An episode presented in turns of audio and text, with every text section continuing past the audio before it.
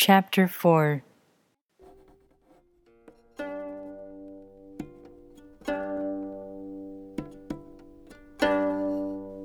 The Tao is like a well, used but never used up. It is like the eternal void, filled with infinite possibilities.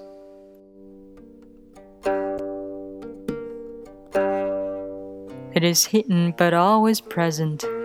I don't know who gave birth to it. It is older than God.